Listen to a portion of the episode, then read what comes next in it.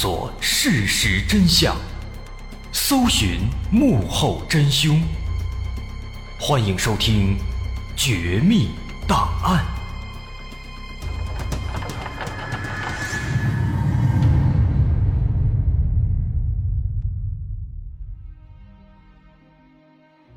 还原事实，探索真相。欢迎来到今天的《绝密档案》，我是大碗。在美国的新泽西州有一个叫做韦斯特菲尔德的小镇，这个地方环境优美，空气清新，而且距离纽约非常的近，因此这个地方呢就成为了很多有钱人的理想的居住地点。在二零一四年六月份，我们的主角三十九岁的中年男子德里克和他的妻子玛利亚两人在商量之后。就在韦斯特菲尔德小镇的林荫大道上，买了一栋二层小楼。这栋房子位于林荫大道的六百五十七号，是一栋非常美丽的六居室住宅，花了他们一百三十万美元。能够买下如此昂贵的房子，得益于德里克的辛勤工作。他刚刚被提拔成了高级经理，一下子多挣了不少钱。再加上马上就要到了德里克四十岁的生日了，买下这套房也算是给自己的一份生日礼物。再有呢，就是他的妻子玛利亚的老家原本就在韦斯特菲尔德，这下呢也算是回家了。因此两口子非常开心，在房子还没开始装修之前，就好几次忍不住来看房子。那么在这个过程当中呢，他们发现啊，这个附近。有几户邻居，但是邻居们好像不太喜欢外出活动，来了好几次，一次都没见着。不过呢，德里克也没有多想，他一心只想着赶紧住进新房子，享受一下这美好的环境。那接下来的时间里，夫妻俩很快办理好了各种手续，开始着手装修。他们有三个孩子，三个孩子也都很兴奋，在新房子里又蹦又跳。但是啊，就在装修开始的第三天，发生了一件奇怪的事情。这天晚上，德里克监督完了装修工人的工作，差不多也到了晚上八九点了。他准备从新家离开，回到自己现在居住的旧房子里。那关上门，走到门口，他忽然就瞥见立在门口的邮箱了。于是就顺手把这邮箱打开，往里看了一眼，结果发现邮箱里面躺着一封信。他好奇的把这封信拿出来，发现白色的信封上写着一行小字：“给房子的新主人。”起初，德里克以为这是周围的邻居看到有新朋友来了，写了一封信以表祝贺。于是他微笑着打开信封，开始读起来。但让他没想到的是，当他读完了所有信的内容之后，却再也笑不出来了。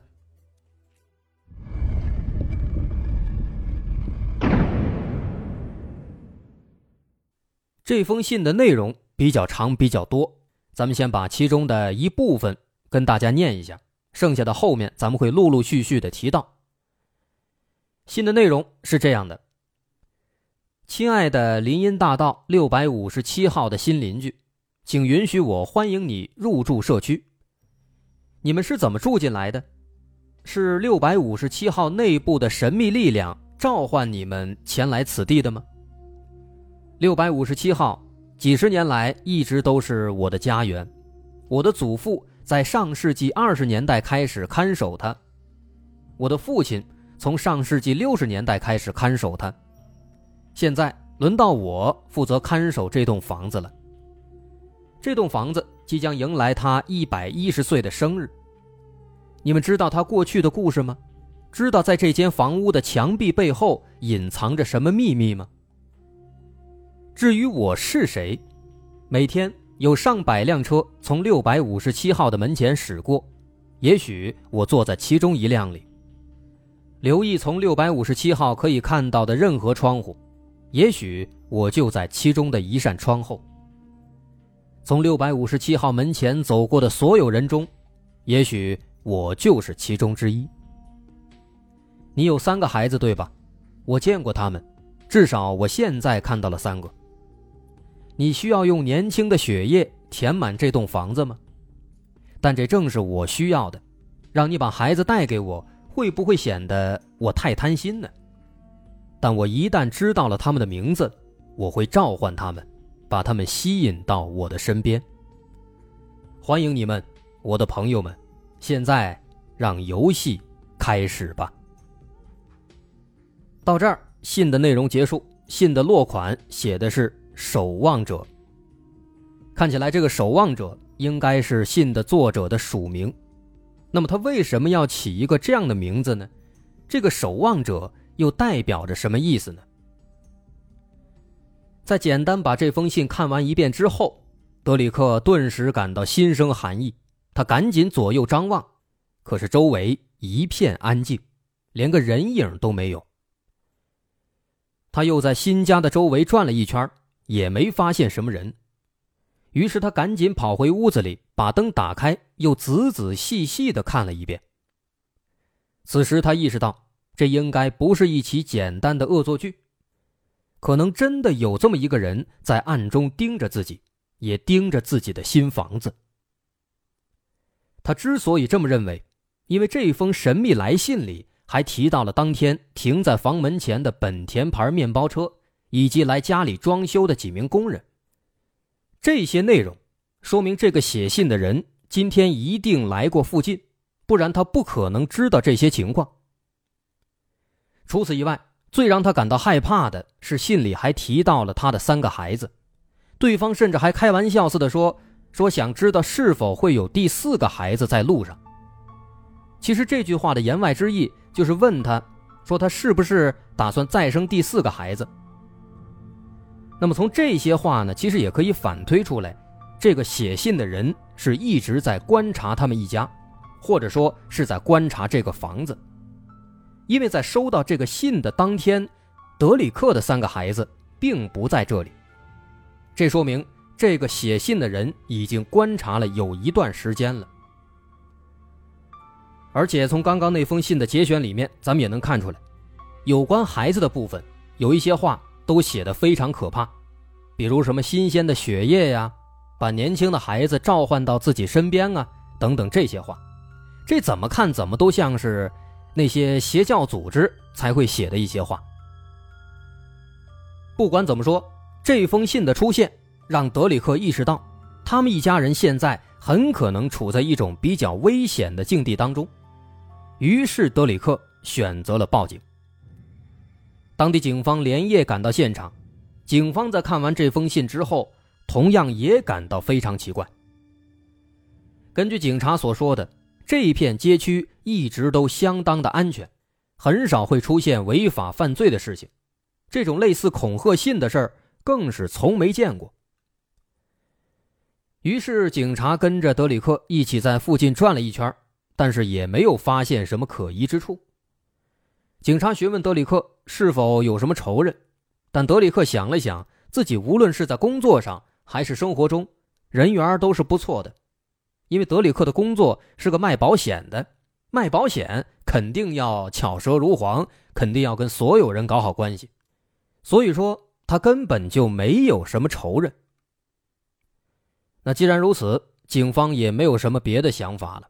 最后只能建议让他把放在后门的装修工具先给挪走，避免晚上家里没人遭到一些不法分子的攀爬和破坏。之后，警察就离开了。那德里克也没有办法，只能照做，然后就回到了自己现在居住的旧房子里。回到家里之后，德里克一头雾水，把这件事情告诉了妻子玛利亚。妻子听后也感觉不可思议，夫妻俩在商议之后，决定发一封邮件给房屋的前任主人，叫伍兹夫妇，看看这个伍兹夫妇是否认识这个所谓的守望者。因为在信里啊有这么一句话，他说：“我让伍兹夫妇为我找来年轻的血液，看来他们非常的听话。”如果这句话没错的话。那么，作为房屋前任主人的伍兹夫妇，跟这个神秘的写信的守望者，那有可能是认识的。如果说不认识，应该也会知道对方是谁。那这么一想，夫妻俩也算是松了一口气了，因为知道对方是谁了，这事儿肯定就好办了。于是俩人就安心的睡觉了。到了第二天一大早，夫妻俩果然收到了伍兹夫妇的回信。伍兹夫妇回答说：“说在他们搬走的前一天，其实也收到了一封类似的信。那个信里的大概内容，这个人说说自己啊已经守护这个房子很多年了，现在呢得知伍兹夫妇要搬走了，非常感谢他们把房屋照看的这么好。哎，大概就说了一些这样的话。”但是伍兹夫妇当时他们在看到这个信的时候呢，也是满脸的疑惑，因为伍兹夫妇已经在这儿住了二十三年了，在这二十三年里面，他们从来没有收到过类似的信件。于是德里克就赶紧问他们，说那封信现在在哪儿啊？他想拿过来对比一下，看是不是一个人写的。但是伍兹夫妇的回答让他们非常失望。伍兹夫妇说：“说当时啊，着急搬家，而且这么多年都没有遇到过这样的事情，所以那个时候呢，他们压根儿没当回事儿，就以为是一个恶作剧。于是当时把这个房子收拾好之后，他们就顺手把这信扔到了垃圾桶里，而且没过一会儿就来了一个垃圾车，把这个附近的垃圾全都给收走了。所以说现在呢是不可能再找到那封信了。”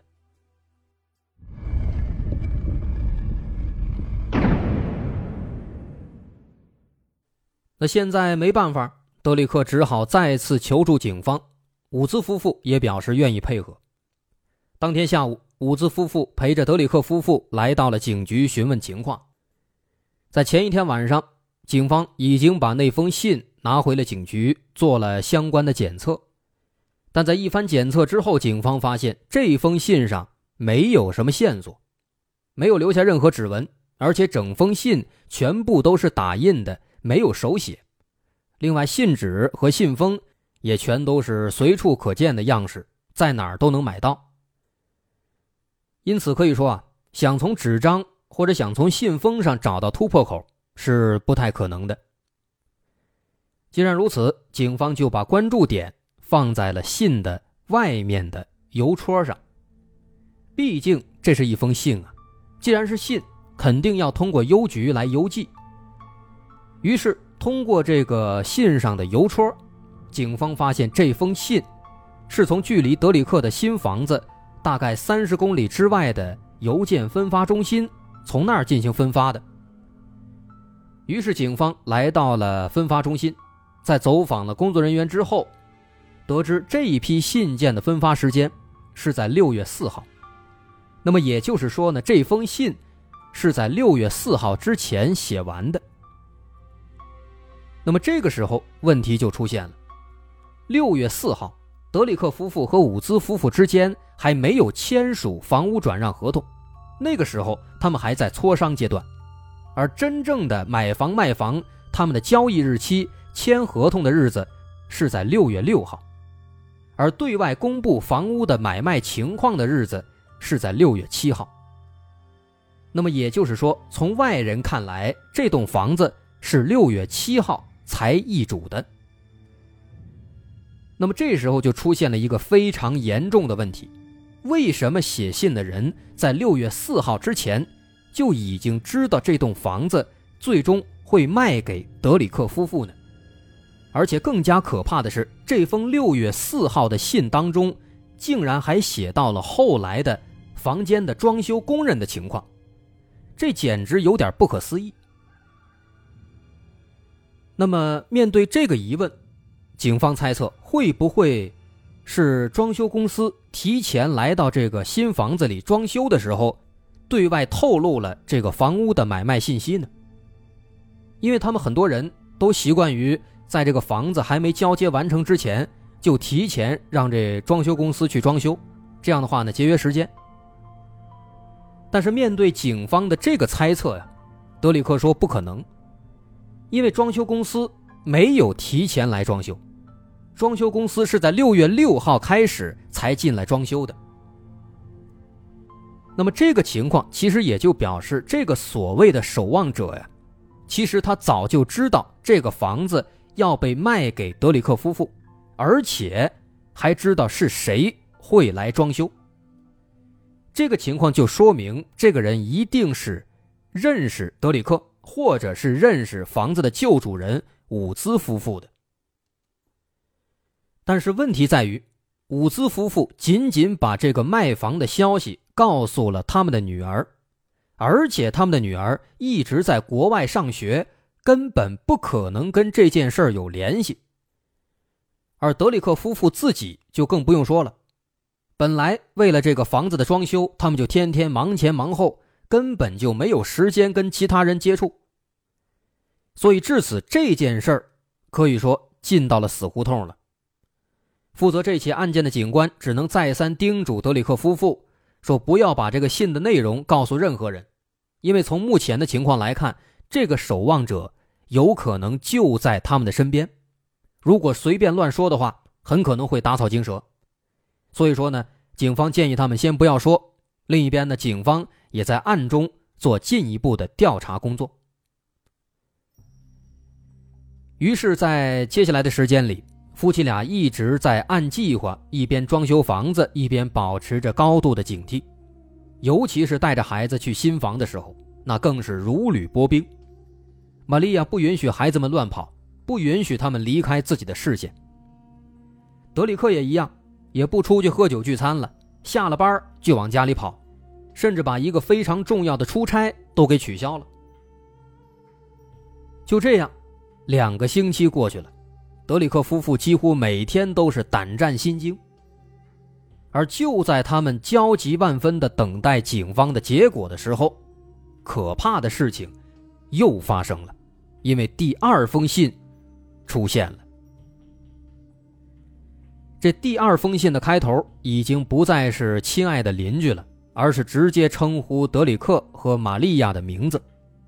更可怕的是，这封信里面还包含了很多他们的个人隐私和细节，包括他们的孩子的生日、孩子的名字，甚至他们平时称呼孩子的昵称等等等等。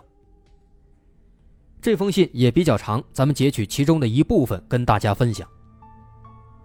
信里说：“我看见了你们的女儿在走廊里画画，你们带来的年轻的血液让我非常开心。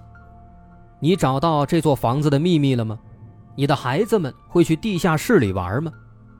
如果我是他们，我可不敢独自去地下室，因为那里距离房子的其他地方太远了。如果在楼上，根本就听不到他们的尖叫声。他们会睡在阁楼上吗？”还是说你们都会睡在二楼呢？谁的卧室会面对街道呢？这一切，当你们搬进来时，我都会知道的。年轻的血液统治者走了，已经过去了很多年。林荫大道六百五十七号，渴望着你们到来。这里的所有门窗都在让我看着你，看着你们的一举一动。预祝你们乔迁顺利。你知道的。我会一直看着。最后，信的落款仍然是“守望者”。那么，毫无疑问，这第二封信远比第一封要恐怖的多。不仅仅在于守望者更加露骨的对孩子们的渴望，更是因为对方不仅知道德里克夫妇俩的姓名和搬家的各种细节，就连三个孩子的名字甚至昵称。他也全都知道。这是为什么呢？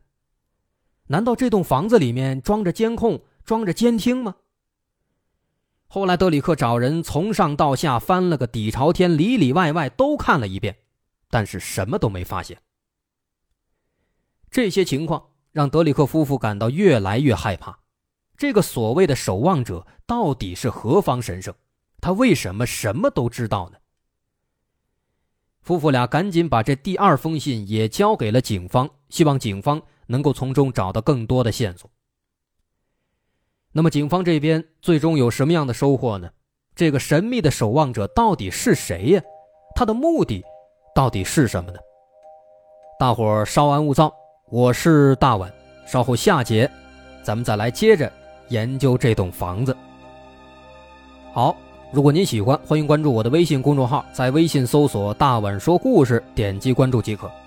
我是大碗，咱们稍后下节再见。